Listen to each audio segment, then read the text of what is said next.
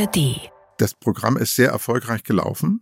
Die Einschaltquoten Mhm. waren sehr, sehr gut. Wobei Loriot immer sagte, man muss die Einschaltquoten niedrig halten, dann kann man sich mehr erlauben. Die Ente bleibt draußen. Das Ei ist hart. Das Bild hängt schief. Früher war mehr Lametta. Loriot 100. Was ist los? Mehr Lametta mit Ariana Barbori. Ach was. Immer zuerst in der ARD Audiothek. Ah ja. Von Opa Hoppenstedt über den Stoff- und Möbelgeschäftsführer Paul Winkelmann, den Zoologen Professor Cimek bis zum Monsterschauspieler Vic Dorn. Als all diese Charaktere kennen wir Loriot. Und damit herzlich willkommen zu Loriot 100. Ich bin Ariana Barbori. Heute wollen wir mal versuchen, ein bisschen hinter das Geheimnis von Loriot zu kommen. Wer war er denn, dieser Vico von Bülow? Wer steckte hinter dieser Maske? Oder war es gar keine Maske? Was für eine Maske. Nun mal im Ernst, Viktor. Unsere Zuschauer möchten gern wissen, wie Sie in Wirklichkeit aussehen. Dieses fantastische, scheußliche Gesicht ist doch, ist doch... Äh, Was? einmal, Viktor. Ein einziges Mal sollten Sie uns zeigen, wie Sie wirklich aussehen. Und wenn es nur ganz, ganz kurz ist. Oder ist es zu kompliziert, die Maske abzunehmen? Wie? Was? Abnehmen. Mein Gott. Ja, für Menschen, die Vic Dorn nicht kennen, was ich mir kaum vorstellen kann, vielleicht mal erklärt. In dem Sketch wird er als Schauspieler interviewt, der in Horrorfilmen immer das Monster spielt, aufgrund seiner, sagen wir mal, seiner Fratze, die er hat. Und der Gag ist dann natürlich, es ist gar keine Maske. Heutzutage würde man das vielleicht als Dad-Joke-Humor bezeichnen. Vielleicht hat mich das deswegen auch so geprägt, denn ich liebe Dad-Jokes und ich bin mit Loriot und seinen Sketchen aufgewachsen. Und wer weiß, vielleicht ist Loriot tatsächlich auch zuständig für mein heutiges Verständnis von Humor. Aber ich bin auch nicht die Einzige, die so fasziniert ist von ihm. Harpe Kerkeling zum Beispiel ist es auch. Und ich erinnere mich daran, dass ich am Bildschirm klebend geblieben bin und dachte, der ältere Herr, der hat, der hat einen an der Marmel. Das gucke ich mir genauer an. Das sagt er in der Doku Loriot 100. Und damit sind wir schon mal zwei Fans von Loriot. Und heute holen wir uns noch einen dritten dazu und sprechen in dieser Folge darüber, wer denn eigentlich der Mensch hinter Loriots Rollen war. Und wer weiß, vielleicht decken wir heute einen irrsinnig großen Skandal auf oder vielleicht kommt auch raus, dass es Loriot nie gegeben hat und das Ganze nur eine sehr geschickte Täuschung mittels Hologramm und 3D-Effekten war. Denn Stefan Luxi, mein heutiger Gast, der müsste dann genau das wissen, denn er war ein langjähriger Wegbegleiter von Loriot. Und er hat nicht nur mit ihm zusammengearbeitet und auch ein Buch über ihn geschrieben, Der Glückliche schlägt keine Hunde, so heißt es, sondern war auch noch verwandt mit Loriot. Herzlich willkommen, Stefan Luxi. Herzlich willkommen. Und jetzt hier. bin ich das ganz, äh, ganz geschickt bin ich das umgangen, indem ich Vor- und Nachnamen gesagt habe und nicht herzlich willkommen Ihnen oder dir, weil eigentlich wir wurden uns mit Sie vorgestellt.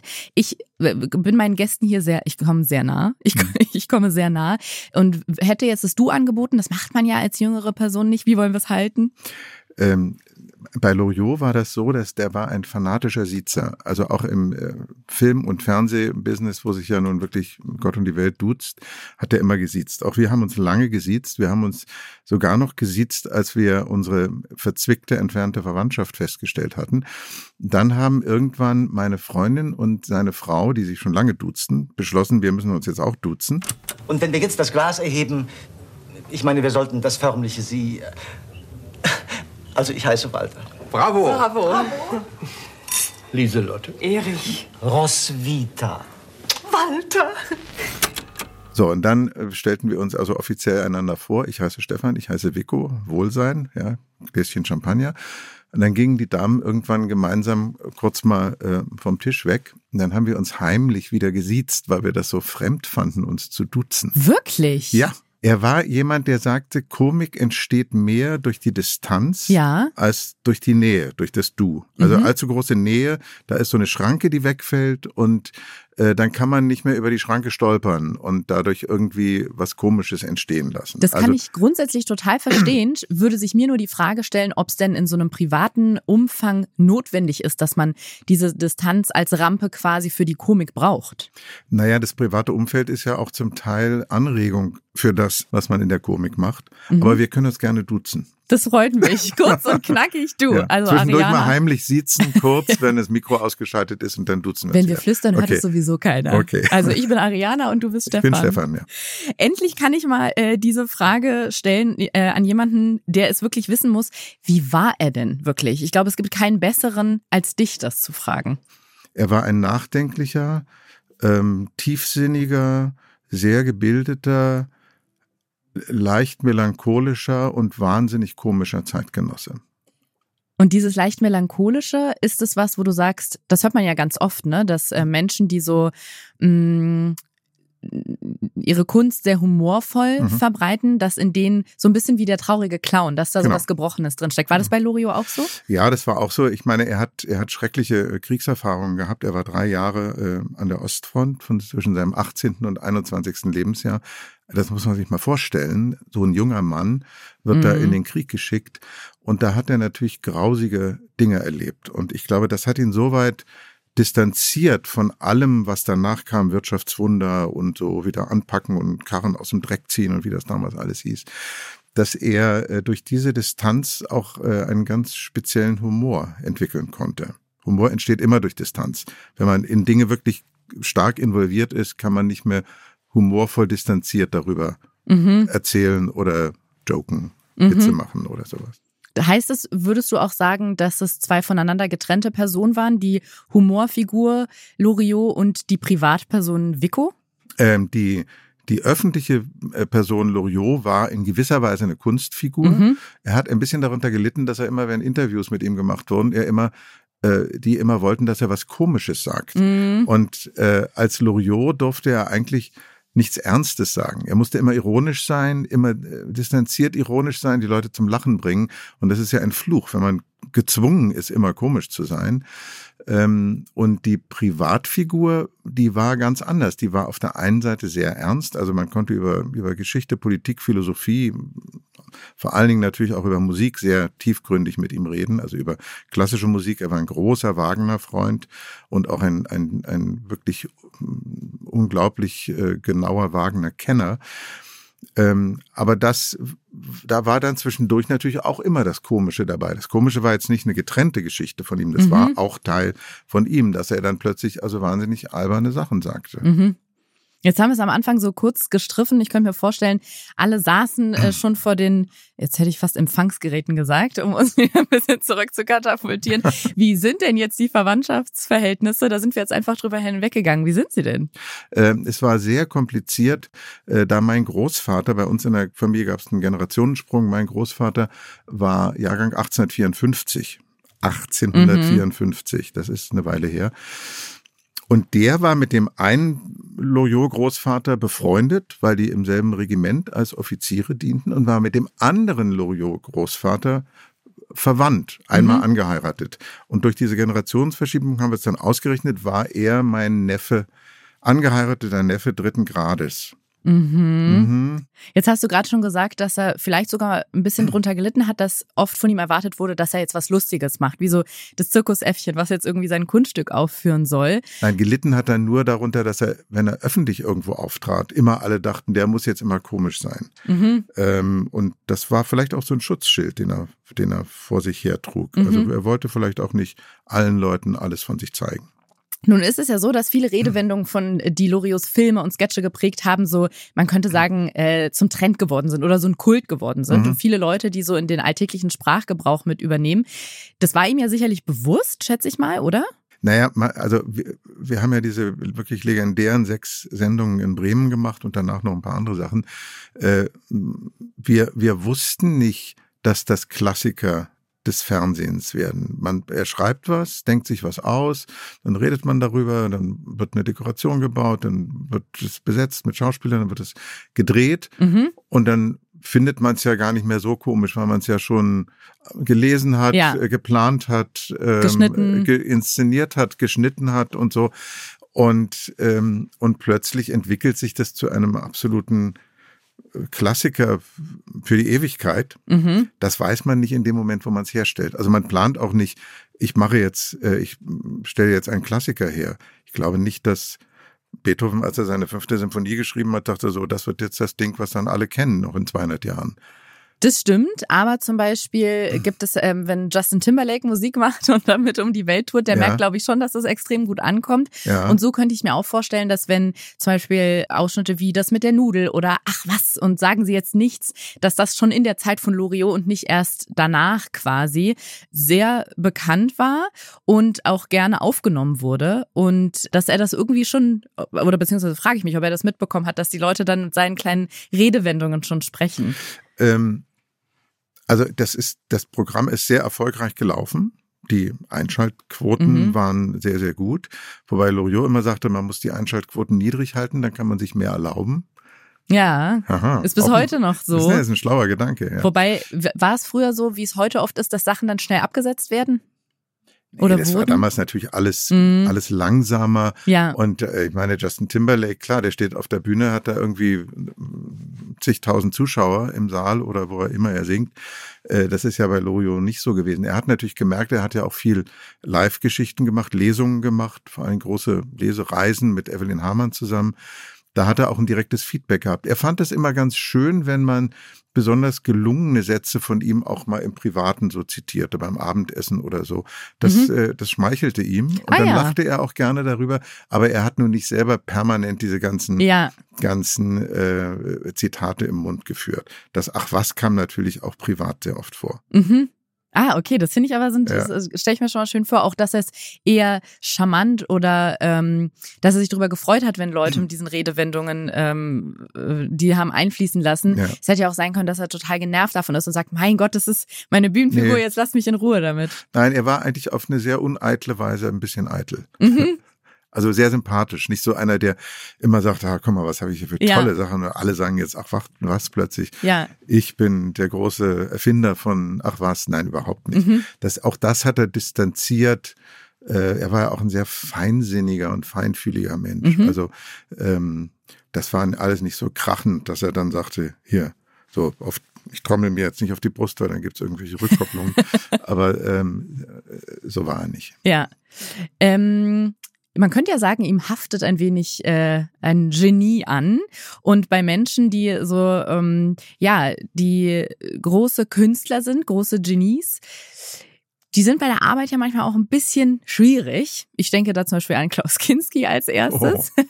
Die will ich natürlich nie miteinander vergleichen. Aber was war Loriot für ein Mensch, wenn er bei der Arbeit war? Du hast sehr eng mit ihm zusammengearbeitet. mhm. Ihr standet unfassbar viel am Set vor, hinter der Kamera. Wie war er, wenn er da bei der Arbeit war? Er war sehr ruhig, sehr zugewandt, sehr freundlich und von einer äh, fast schon gnadenlosen Präzision. Ähm, dieses, die Präzision stört ja niemanden. Das Gnadenlose hat manche Leute ein bisschen verrückt gemacht. Mhm. Zumal dann manchmal noch dazu kam, dass er sie bestimmte Dinge durchgehen lassen wollte, wo ich dann sagte, nee, das kriegen wir noch schöner, lass uns das nochmal machen. Und da gibt es aber eben zwei Sorten von, von äh, Mitarbeitern, Schauspielern und so weiter. Die einen fühlen sich dadurch positiv herausgefordert und sagen, das ist ja toll. Der lässt das nicht durchgehen, dass ich da ein bisschen schlampig war. Ich mache es noch besser. Und ich werde besser durch seine Präzision und durch seine Forderungen. So, das ist die eine. Die anderen, die immer denken, es ist super toll, was sie beim ersten äh, Take gemacht haben, die sind dann genervt, wenn er kommt und was verändern will. Die sind dann selber sehr eitel, fühlen sich gekränkt in ihrer Eitelkeit und nehmen ihm die Präzision übel und sagen dann später, der war aber schwierig. Dabei war der gar nicht schwierig. Schwierig ist ja, wenn jemand irrational ist oder plötzlich irgendwie emotional austickt am Mhm. Set und seine persönlichen Probleme in die Arbeit mit reinbringt, die da gar nichts zu suchen haben. Er war immer nur, wenn man so will, schwierig in seiner Präzision für die Sache. Mhm. Und das hat ja dazu geführt, dass diese Sketche von ihm Klassiker geworden sind über viele Jahrzehnte. Ähm, das wären sie nicht geworden, wenn er schlampig gearbeitet hätte. Ja, sprich, er war einfach sehr leidenschaftlich bei der Sache, Er oder? war sehr leidenschaftlich und aber eben auch wahnsinnig genau, weil er, weil er auch wusste, seine Komik geht komplett den Bach runter, wenn die nicht genau ist. Und ich merke, dass weil so oft Loyot falsch zitiert wird.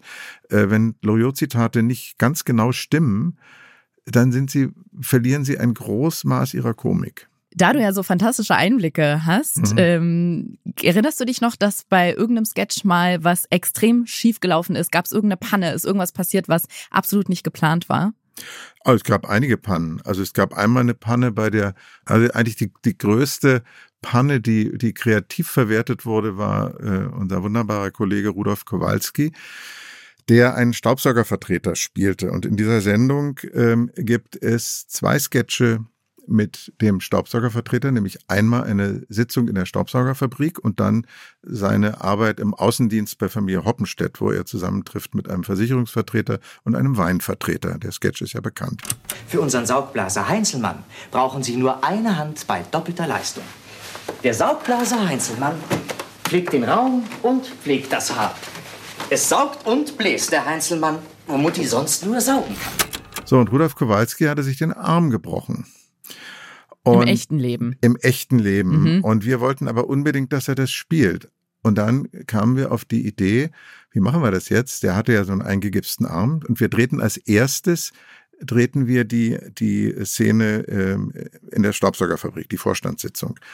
Und dann haben wir gesagt, so jetzt müssen einfach alle diese ganzen Vertreter, die Außendienstmitarbeiter, wie sie da so schön genannt wurden, die haben jetzt alle einen eingegipsten Arm und die Marketingidee war, den Staubsauger mit dem Arm in der Schlinge äh, den Leuten anzubieten. Mhm. Also als bedienungsfreundliches Einhandgerät mit dem Arm in der Schlinge. Mhm. So, also Rudolf Kowalski saß da und zwar das Witzige war, er hatte einen ganz dünnen Gips und war der Einzige bei dieser Vorstandssitzung, der nicht den Arm in der Schlinge hatte.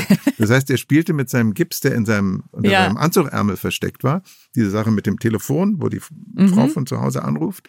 Alle anderen waren eingegipst. Und dann kam zwei Wochen später die Geschichte, wo er richtig spielen musste mit dem Staubsauger. Und da hatte er eben auch den Arm in der Schlinge. Das war so eine, war eine ziemliche Herausforderung. Ja. Aber da sieht man eben, wie so ein, ein kleines Missgeschick, dass ein Schauspieler sich verletzt hat, dazu führt, dass einem eine wahnsinnig lustige Sache dazu einfällt. Harpe Kerkeling sagt in der Doku Loriot 100, zu finden in der ARD-Mediathek, das hier. Es gibt eine Sache, die uns eint. Er ist bei seiner Großmutter aufgewachsen. Wenn man bei einer Großmutter aufwächst, dann fördert das den liebenden Blick auf die Dinge.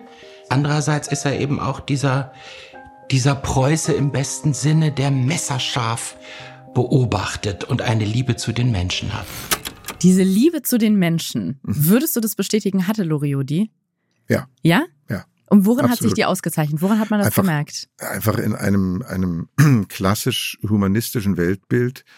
Ähm, er war ungeheuer großzügig zum Beispiel, also auch seinen, seinen Mitarbeitern gegenüber, den schenkte er dann sein ganzes Trickfilmstudio, die konnten sich damit selbstständig machen.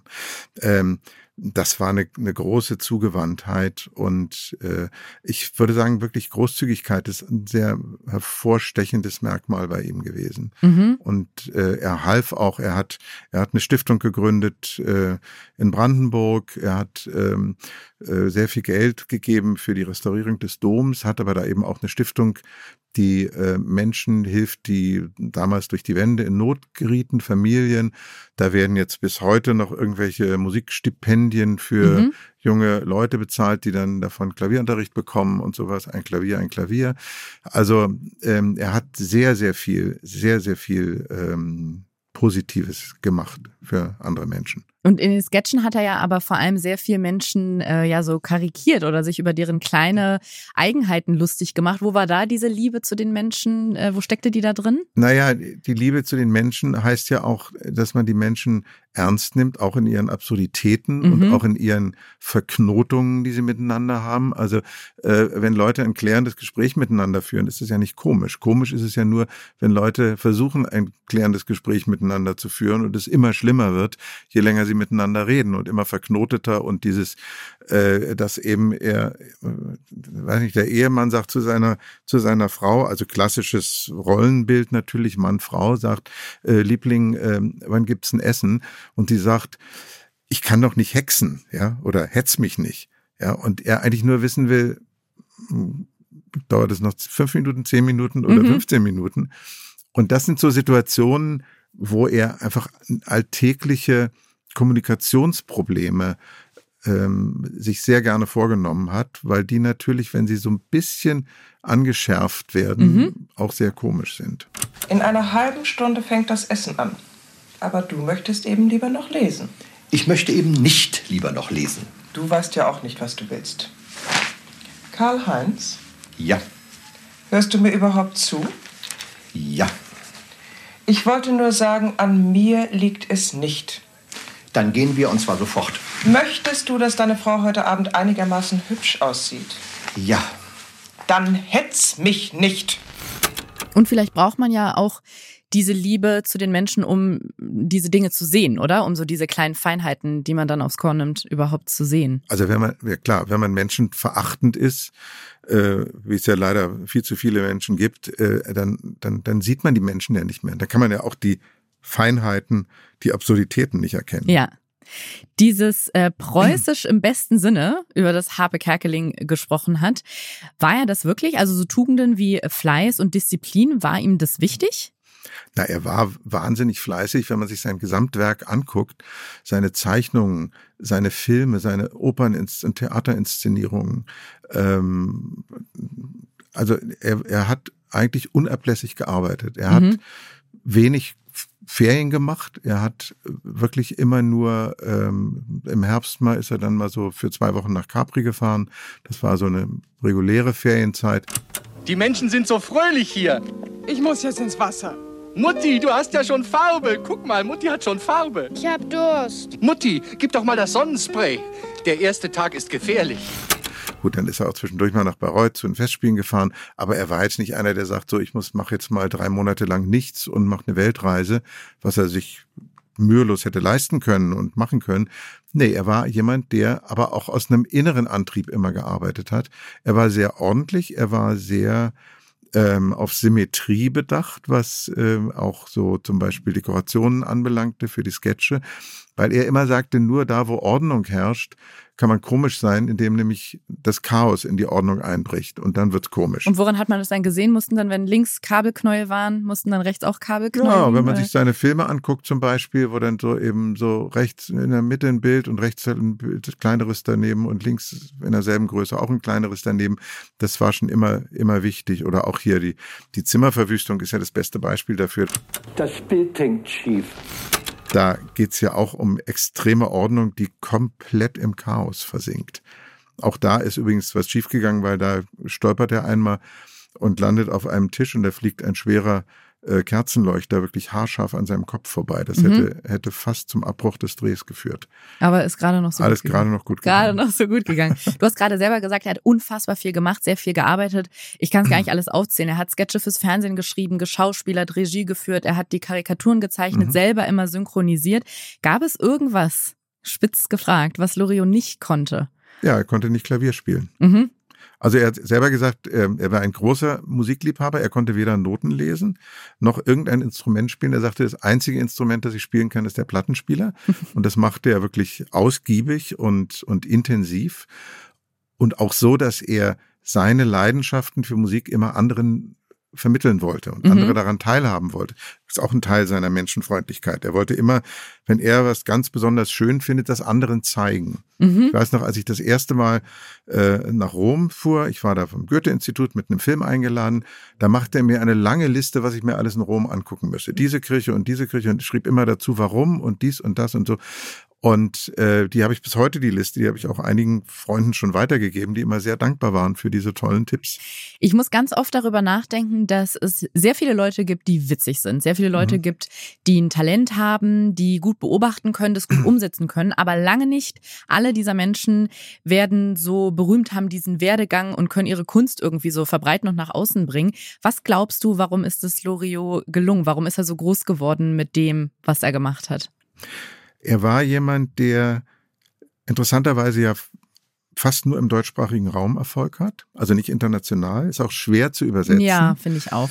Und er hat die, er hat die Kompliziertheit der deutschen Sprache, dieses etwas gestellte, nicht so richtig lockere, auf eine wunderbare Weise äh, entdeckt. Also ich glaube, das hat auch Harpe Kerkeling gesagt, dass er den Deutschen äh, beigebracht hat, dass die Worte Auslegeware und Sitzgruppe wahnsinnig komisch sind. Mhm.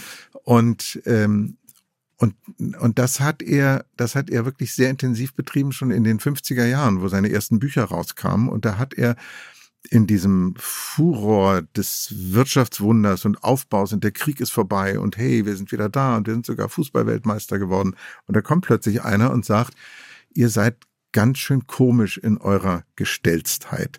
Also irgendjemand hat mal gesagt, Heinrich Schaffmeister, ein Schauspieler, mit dem wir beide gearbeitet haben, der hat gesagt, die Amerikaner sind witzig, aber die Deutschen sind komisch. Mhm. Die sind in gewisser Weise auch unfreiwillig komisch. Ja, wollte ich auch. mh, genau, ja, das schwingt Weil, wir, weil, weil die deutsche Sprache so kompliziert ist und so Mhm. überhaupt nicht locker ist, auch wenn die sich natürlich jetzt verändert inzwischen, aber immerhin man erkennt es auch immer wieder. Auch eine junge Generation heute sieht plötzlich bestimmte auch allein wie Gesetze bei uns heißen, ja, äh, Energierückgewinnungshilfsgesetz, äh, äh, da, da, da, da, da, diese diese diese Reihung Ja. von Worten, das gibt's nur im Deutschen und daraus Mhm. kann man natürlich sehr viel Komik ziehen. Ja.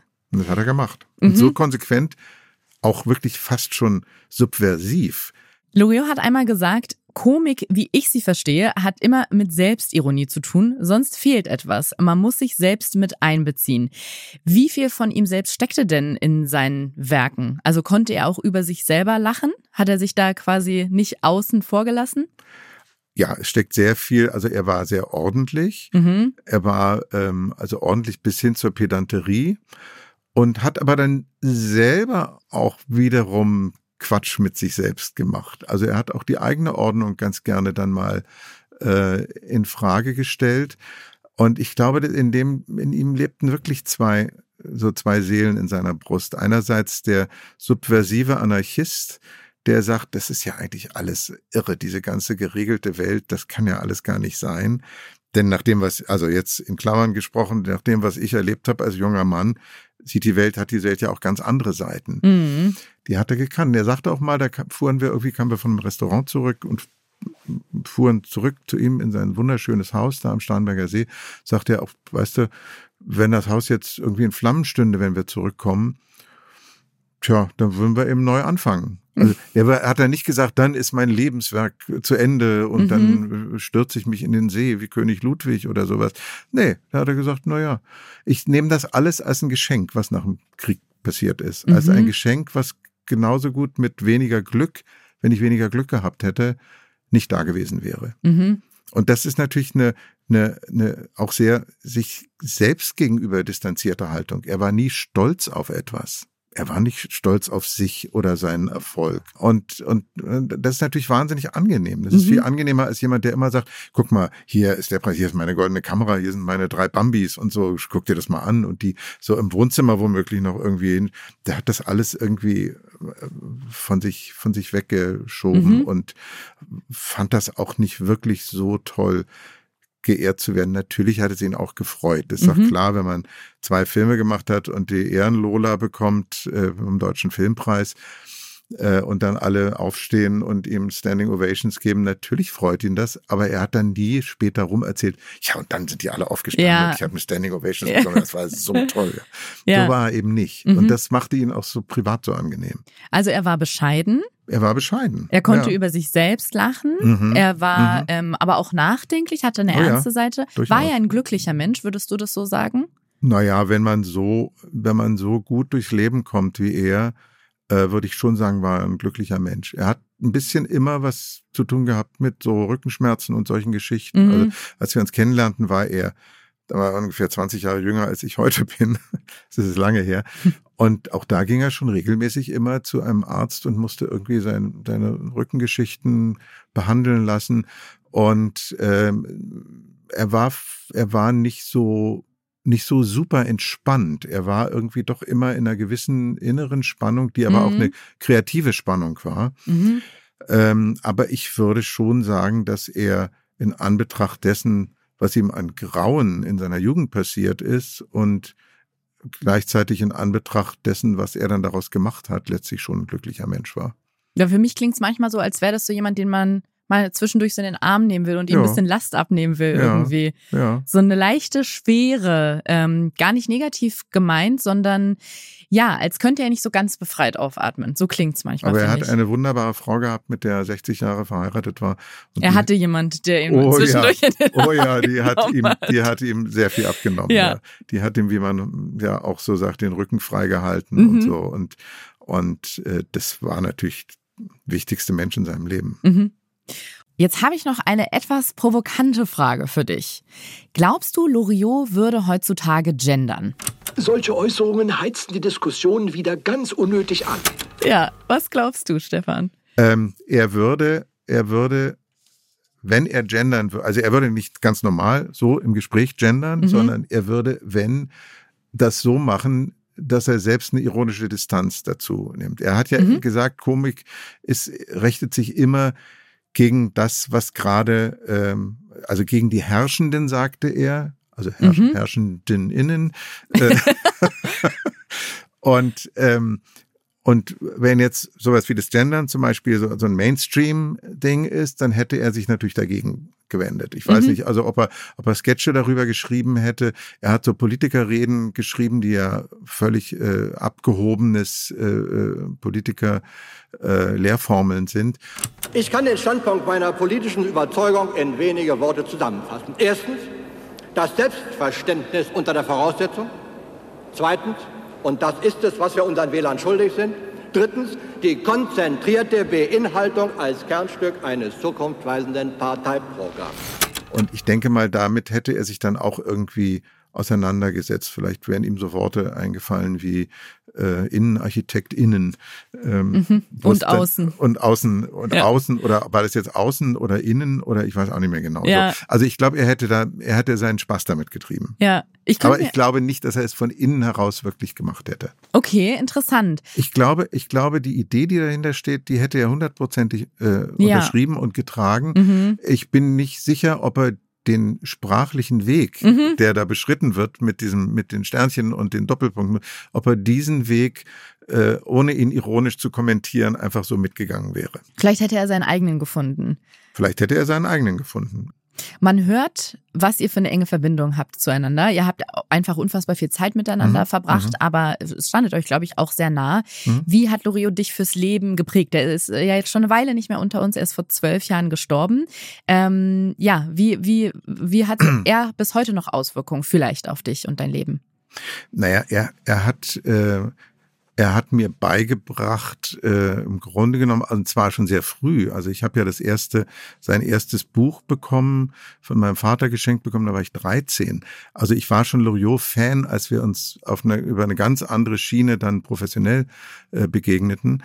Und er hat ähm, mein Verständnis von Humor und von Ironie ganz wesentlich geprägt. Mhm. Also hat schon sehr stark zu meinem Leben beigetragen. Mhm. Ja. Was glaubst du, wie er sein, oder vielleicht weißt du sogar, wie er seine Geburtstage gefeiert hat? Wie hätte er seinen 100. Geburtstag gefeiert? Na, wahrscheinlich wäre Radio Bremen gekommen und hätte gesagt, Herr von Bülow, wir müssen eine Sendung machen. Und er hätte gesagt, ach, nö, lass das doch mal. Schon wieder, schon wieder eine Sendung zum 100. Wir haben doch schon zum 60., zum 70. und zum 80. eine gemacht. Nö, bitte nicht. Und dann hätte er sich aber breitschlagen lassen und dann wären wir nach Bremen gefahren. Dann hätte er da gesagt, ja, also ich bin heute 100 Jahre alt geworden. So. Dann hätte Ja. er wahrscheinlich als 100-Jähriger noch einen alten Mann parodiert. Mhm. Und wenn die Kameras und die Lichter dann aus gewesen wären, wie hättet ihr den Geburtstag, seinen Geburtstag dann noch dann äh, weiter wir, wir, verbracht? wahrscheinlich hätten wir dafür gesorgt, dass äh, die, die Firma Grashoff ihr Restaurant wieder eröffnet anlässlich dieses 100. Geburtstags und wären da essen gegangen. Und was hättest du zum Essen gegeben?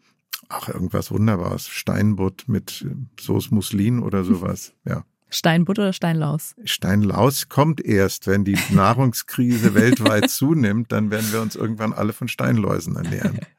Wir haben noch eine fantastische ähm, abschließende Rubrik. Und zwar Loriots Ratgeber fürs Leben. Wir haben schon am Anfang darüber gesprochen, ob ihm wohl klar war, dass ganz viele seiner Redewendungen bei sehr vielen Menschen so in den alltäglichen Sprachgebrauch äh, übergehen. Ich denke, ein einfaches Früher war mehr Lametta reicht, um zu verdeutlichen, worum es hier geht. Also die Sätze sind beinahe Kult geworden, aber sie können tatsächlich auch richtige Helfer in jeder Lebenslage sein. Und dabei hilfst du uns jetzt genau. Ähm, denn für dich haben wir dieses Zitat rausgesucht. Du sagst uns bitte, Stefan, wo und wann wir das am besten einsetzen. Es geht um, jetzt muss ich mich selber hochkonzentrieren. Du dödel die, dö dudel dö ist zweites Futur bei Sonnenaufgang. Hollerie, du didel do. Wo könnte man das heutzutage noch äh, unterbringen? Wo hilft uns das? Naja, es hilft uns natürlich ganz wesentlich in den Alpen, äh, wo man sich ja nicht sprechend, sondern jodelnd verständigt. Und da hilft es natürlich, wenn man eine gute Jodelausbildung hinter sich gebracht hat. Und ansonsten hilft es natürlich Also wenn man so ein lustiger Partytyp ist und dann mal so ein paar Loriot-Zitate aus der Jodelschule ähm, rausjodelt, äh, ist einem Lacher sicher. Auch zum Beispiel, wenn man in eine Polizeikontrolle kommt und der, der fragt einen, haben Sie was getrunken? Und man sagt, du Dödel, du. Ähm, Diskussion beendet. Ja, dann sagt er, bitte fahren Sie weiter. Ja. Stefan, vielen, vielen Dank, dass du ähm, mit gerne. mir hier gemeinsam diesen Geburtstag von Lorio gefeiert hast als langer Wegbegleiter und Neffe der Schwester der Tochter zweiten Grades, mhm. der Schwägerin der Mutter des genau. Großvaters mütterlicherseits von Loriot. Ich hoffe, das war das richtig war ziemlich so. genau, ja. Ja, mhm. danke schön. Ich habe lange dafür geübt. Schön, dass okay. du da warst. Dankeschön, Stefan Luxi. Gerne. Ja, und wenn ihr jetzt nicht mehr schlafen könnt, ohne noch mehr über Loriot zu erfahren, dann ab mit euch zur ARD Mediathek. Dort bekommt ihr nicht nur die neue Doku Loriot 100 zu sehen, sondern auch alle Original-Sketche. Hier geht's dann nächste Woche weiter mit Geburtstagsgästin Maria Clara Groppler. Sie ist Comedienne und macht selber Videos in diesem sogenannten Internet über, ja, so typische Deutsche und was typisch deutsch ist. Heutzutage werden sie ja meist Allmanns genannt. Also ist sie die perfekte Person, um mit mir zusammen mal zu prüfen, ob Loriots Beobachtungen des typischen Deutschen immer noch zutreffen oder ob wir mittlerweile, wer weiß, beim Allmann 2.0 und ganz anderen Problemen angekommen sind. Also dann, bis nächste Woche. Die neue Folge hört ihr als erstes in der ARD Audiothek und eine Woche später auf allen anderen Podcast-Plattformen. Ah, da kommen die Geburtstagstelegramme. Na, da wollen wir doch mal sehen. Hallo, hier ist Julia Nestland von Fakt Up, dem Podcast von SWR Wissen, wo es jeden Freitag die lustigsten und sonderbarsten Studien und Forschungen gibt, bei denen man erst so denkt, wie zur Hölle ist dieser Forschungsantrag entstanden? Und meistens ist es dann am Ende doch gar nicht so unpraktisch. Ich wünsche Loriot alles Gute zum 100. Geburtstag und ich hoffe, du hast auf ewig eine gute Zeit in einer wohltemperierten Badewanne und auf einer sehr, sehr bequemen Matratze. Ich verbinde mit Loriot vor allem die Szenen einer Ehe. Die lagen bei uns zu Hause schon immer in so einem ganz kleinen Buch herum und sobald ich irgendwie lesen konnte, habe ich die ziemlich oft gelesen. Und ich finde, das besonders Schöne ist, wenn so Freunde und Familie alle diese Szenen von Loriot kennen, dann löst sich auch so manche Streiterei im Alltag, ob jetzt irgendwie am Frühstückstisch das Ei zu hart geworden ist oder ob man gerade total hektisch in Mantel und Anzugtaschen einen Geldbeutel oder einen Schlüssel sucht. Das löst sich einfach auf, wenn jemand so unauffällig so ein Loriot-Zitat da so reindroppt. Auf jeden Fall liebe Grüße von mir, von Julia Nestlern und vom Podcast Fakt Up von SWR Wissen. Schönen Geburtstag. Zusammenfassend denke ich, äh, danke ich Ihnen für dieses, für dies und das. Loriot 100, Merla Metta mit Ariana Barbori ist ein Podcast von Radio Bremen, SWR und RBB. Produziert von Bose Park Productions. Moderation Ariana Barbori. Redaktion Madeline Petri und Olaf Ratje. Sound und Schnitt Alexander von Bargen. Distribution und Sprecherin Henriette Schröers. Projektleitung Madeline Petri. ProduzentInnen Sue Holder, Chris Guse und Marcel Heberlein.